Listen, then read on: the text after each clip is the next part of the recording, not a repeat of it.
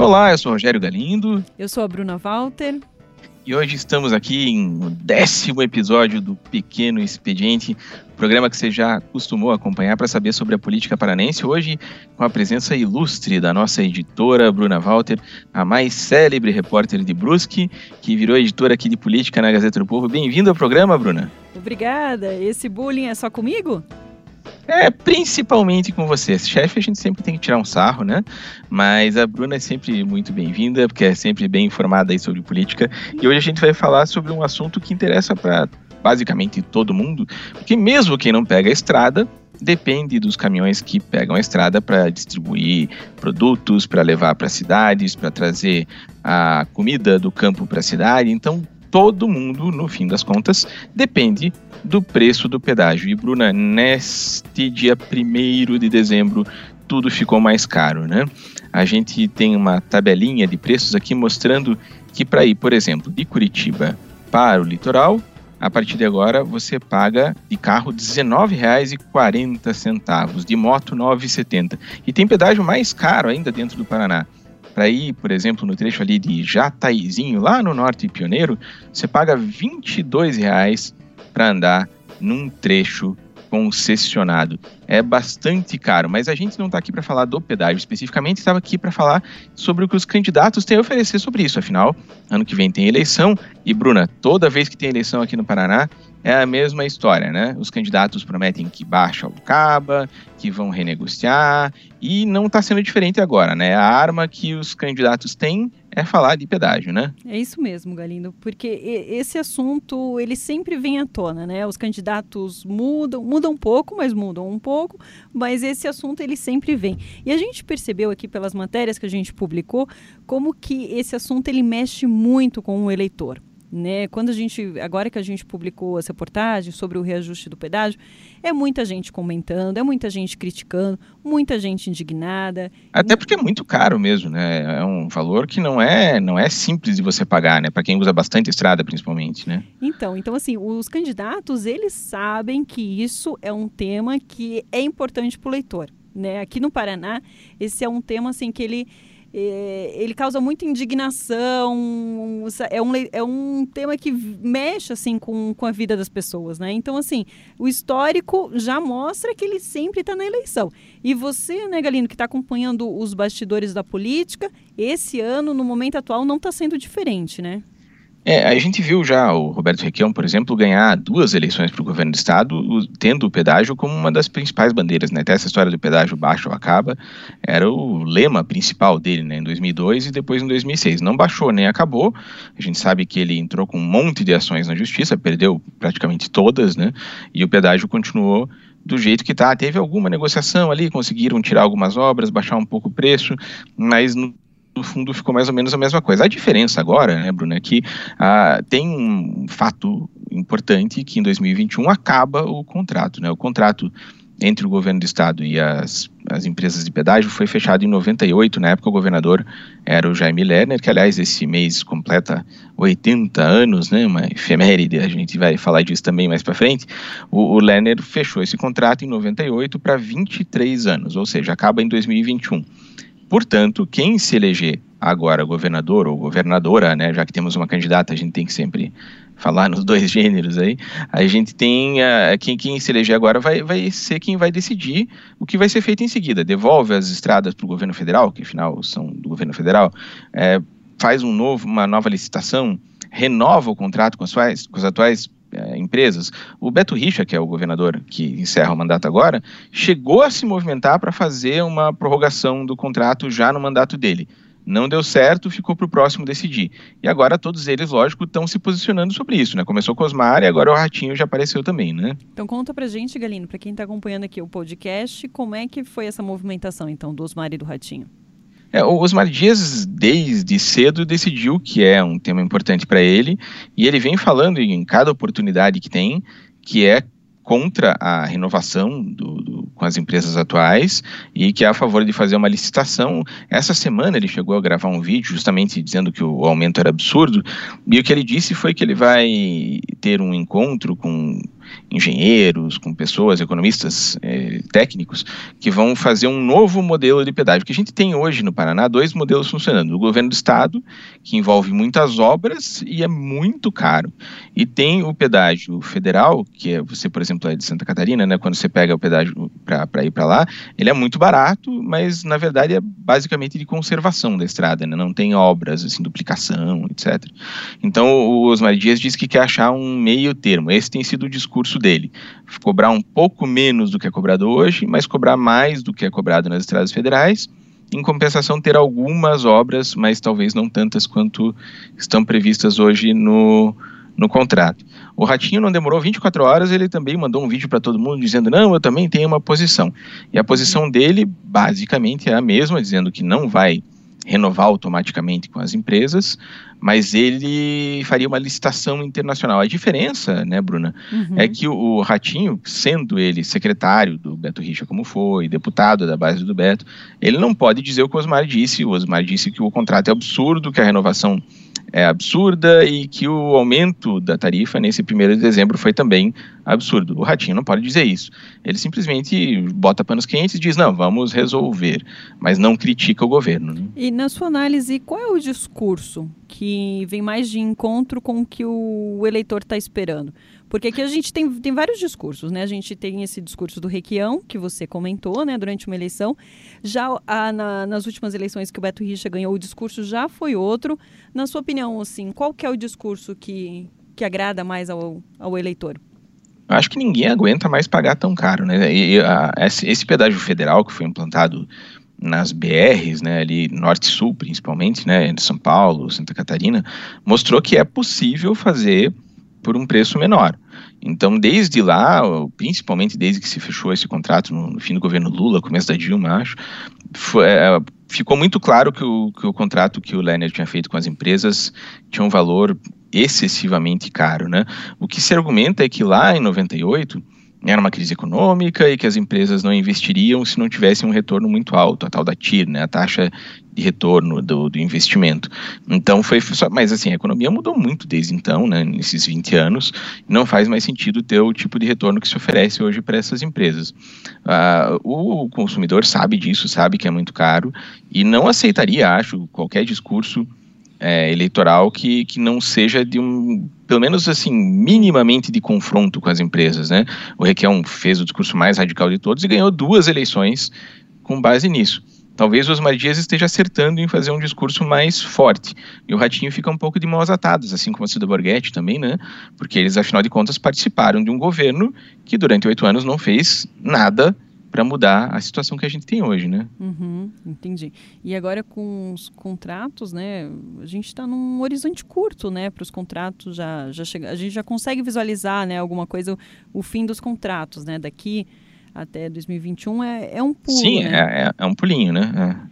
E essa questão, então, digamos, parece ser um, uma questão, uma discussão parece que ela está sendo feita, ah, e quando terminar, daqui para frente, né?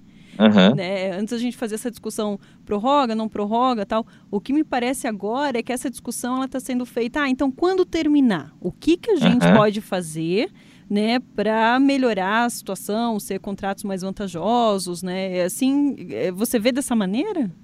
É, mais ou menos isso, né? Inclusive, até como você falou, né? A impressão é que poderia fazer alguma coisa já, né? Mas todo mundo agora resolveu empurrar com a barriga até 2021, 2021 quando, quando acabam os contratos, né? A gente vê que o próprio Beto Richa meio que largou mão desse assunto, né? Ele não tem, não tem mais falado tanto nisso, deixou de lado o governo do PT enquanto a Dilma estava lá, né, antes do uhum. impeachment, é, se negou a, a prorrogar o, a concessão para o Paraná, para o Paraná poder fazer essa, essa manobra e, e, renovar desde já o contrato com as concessionárias, né? Porque essas estradas são todas federais, quase todas, né? Então, o, governo federal não renovando a, o repasse das rodovias para o Paraná, o Paraná não pôde renovar com as concessionárias. Mas agora, imagino, é, fica bem claro que o governo federal não vai retomar simplesmente essas estradas e deixar, deixar do jeito que está. Então, provavelmente vai ser o governo paranaense mesmo que vai ter que, que resolver esse pepino. E é muita estrada, né? Se você for ver o anel de integração, ele liga desde Paranaguá até Foz do Iguaçu, E até lá em cima também, Londrina, Maringá, todas as principais cidades do estado têm é, ligação por esse, por esse anel que foi formado lá, lá em 98. Então influencia todo mundo, não tem um paranaense que não seja afetado por esse, por esse tema. Por isso vai estar tá muito presente na campanha. E é curioso que a única, única candidata dos três que estão postos já, né, uhum. que não se manifestou sobre isso, pelo menos que eu tenha visto, é a Cida Borghetti, né, que é a vice-governadora, vai assumir aparentemente o governo agora em março. E eu não vi uma declaração dela ainda se ela pretende renovar, se pretende fazer licitação, o que que ela eu imagino que ela esteja, por enquanto, meio de mãos atadas ali por serviço do Beto, não possa se manifestar, mas assim que ela assumir o governo, obviamente ela vai ter que tomar uma posição sobre isso, né? É, durante a campanha ela vai ser questionada, né? Porque esse é um assunto que já apareceu agora, né? A campanha agora está começando, né, a ter uma tá tendo mais movimentação, esse assunto tá, tá começando a aparecer, tudo. E de cara, né, até você destacou no seu blog, foi a, né, o primeiro, primeiro passo, assim, né? Veio à tona com, com esse assunto do pedágio, né? Então, assim, é, é importante ela já ir preparando o discurso, né? Porque ela vai ser bastante questionada.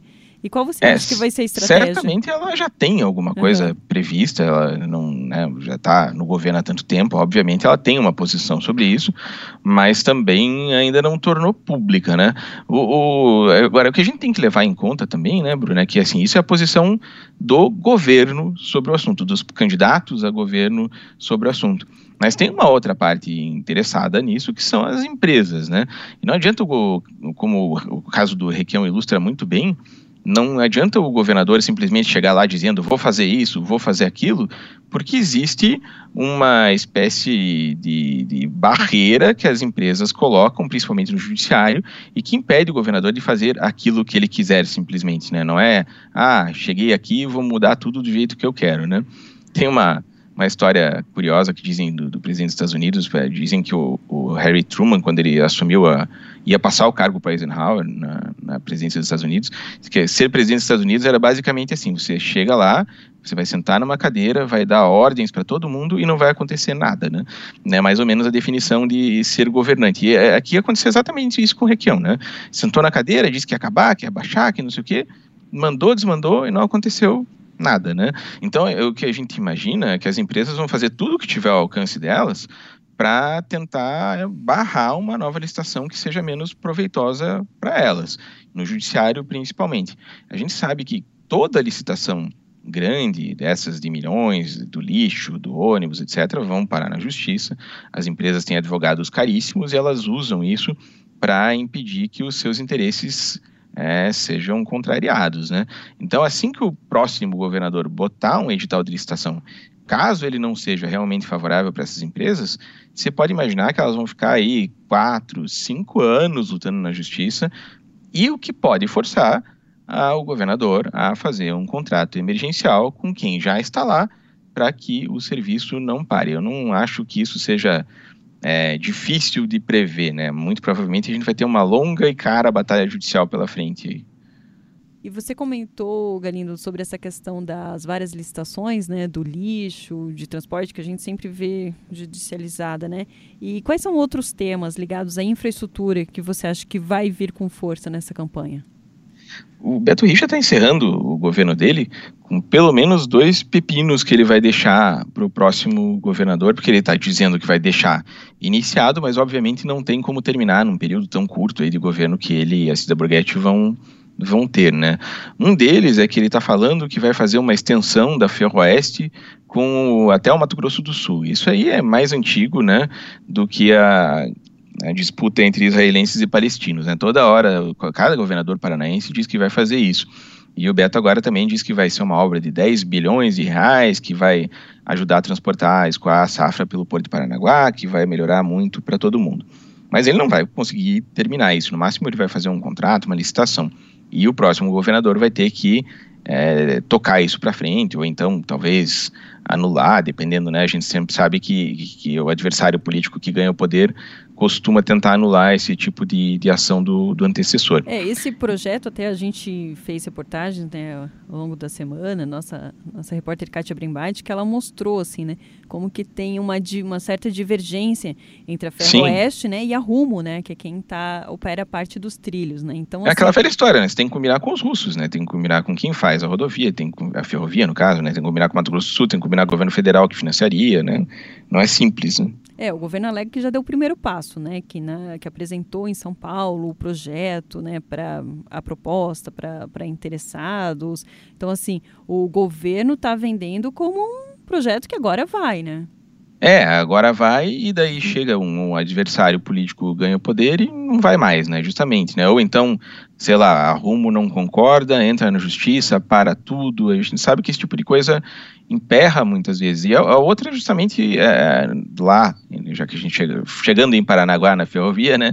Tem o ponto da, da ponte entre Guaratuba e Matinhos, que é outra coisa uhum. que, desde que eu me dou por gente, todo mundo fala em fazer e agora o Beto Richa também deu de dizer que ele vai deixar é, engatilhado para o próximo governador concluir, vai fazer uma licitação. Estudos, por enquanto, não está nem em licitação, está em fase de estudos, né? E a gente sabe também que isso é outra coisa que, primeiro, é muito caro, né? Não é uma obra simples, e que o próximo governador, caso realmente o Beto Richa deixe, deixe iniciado, vai ter que provavelmente tocar um projeto longo e que pode também ter as suas, suas barreiras judiciais. A gente sabe como a lei de licitações brasileira é chata para esse tipo de coisa e como as grandes empresas usam isso a seu favor para emperrar qualquer coisa que não queiram que, que ande. A gente tem casos aqui, por exemplo, em Curitiba, na história do, do lixo, por exemplo, né? Desde o governo do Cássio Taniguchi, isso acabou em 2000, o mandato dele, que a gente não consegue fazer uma licitação para escolher onde vai ser colocado o lixo dos curitibanos, ou seja, 17 anos que esse problema se arrasta.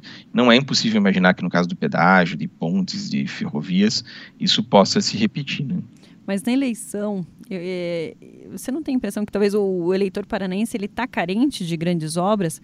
Porque aqui na, na eleição para a prefeitura de Curitiba sempre se discute muito, né? É um assunto que nas audiências públicas sempre vem. Sim. Essa questão do asfalto, né? Essa necessidade linha verde, linha né? verde, grandes obras, tal. Então a eleição de Curitiba ela sempre vem nessa nessa pegada, né? E a do governo do estado também discutindo pedágio, discutindo grandes obras, tal. Só que os últimos anos, né? Do os últimos anos de governo, é, isso não só no Paraná, né, com a crise econômica Sim. que está no, no, país inteiro, é, o eleitor ele ficou, eu acho que ele sente falta de grandes obras. Então acho que esse discurso de recuperação econômica, de retomada das obras, ele vai vir com força nessa nessa eleição, né? Ah, sim, até porque, como você falou, né, nos últimos anos aqui no Paraná, qual foi a grande obra que a gente viu inaugurada? Agora, depois do, do, do ajuste fiscal, etc., o Beto Richa tem conseguido é, anunciar e inaugurar algumas obras que são muito pontuais, né, embora sejam importantes, ninguém está dizendo que, que não é relevante, né? Mas, por exemplo, o viaduto lá em Foz do Iguaçu, que liga a BR com a cidade, né, que aliás vai se chamar José Richa, curiosamente, né?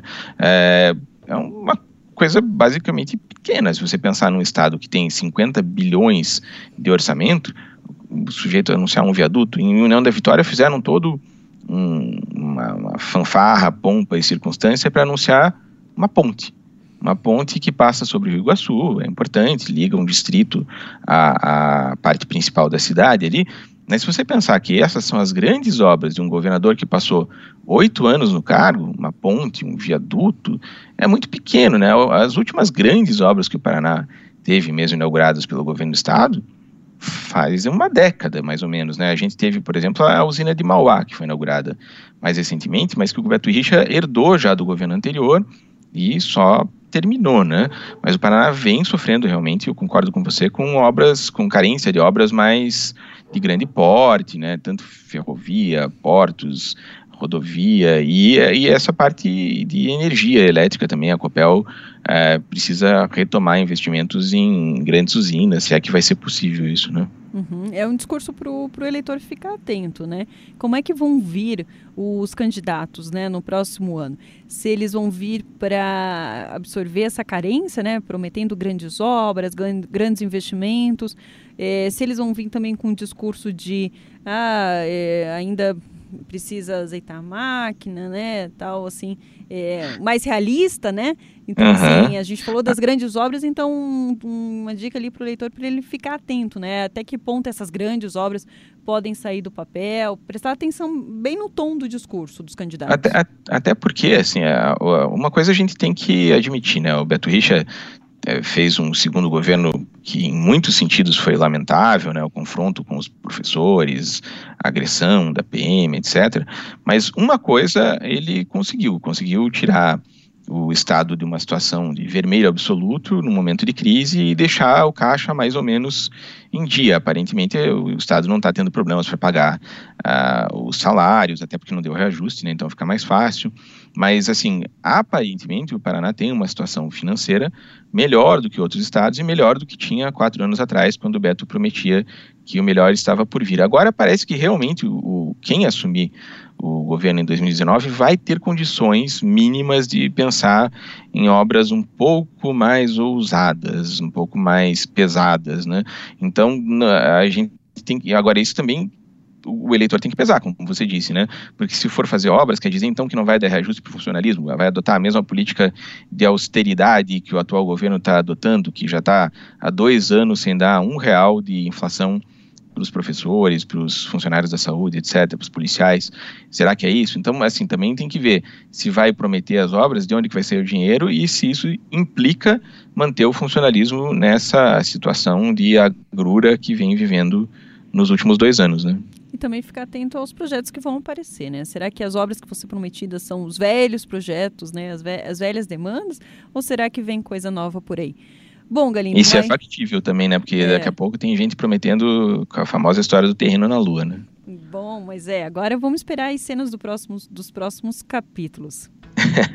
tá certo, vamos acompanhando aqui, tanto no podcast, né, Bruna, quanto no, no site que você está sempre editando aí. A gente só fazer a propaganda aqui, né? Quem está acompanhando o Pequeno Expediente, hoje já no episódio número 10, com festas e velhinhas acesas, uhum. a gente sempre gosta bastante quando vocês entram no site e escutam, mas o que a gente prefere mesmo, só lembrando sempre, é que caso você tenha um smartphone, certamente ele tem um aplicativo que você assina o podcast, ou seja, você digita lá dentro do aplicativo na lupinha Pequeno Expediente, você vai encontrar o nosso podcast e vai assinar, ou seja, toda vez que a gente gravar aqui, você vai receber um aviso, uma notificação e ele baixa automaticamente no seu celular. Aí é só ouvir enquanto você faz suas coisas aí e se informar sobre a política paranense tranquilamente aqui com a equipe de reportagem da Gazeta do Povo.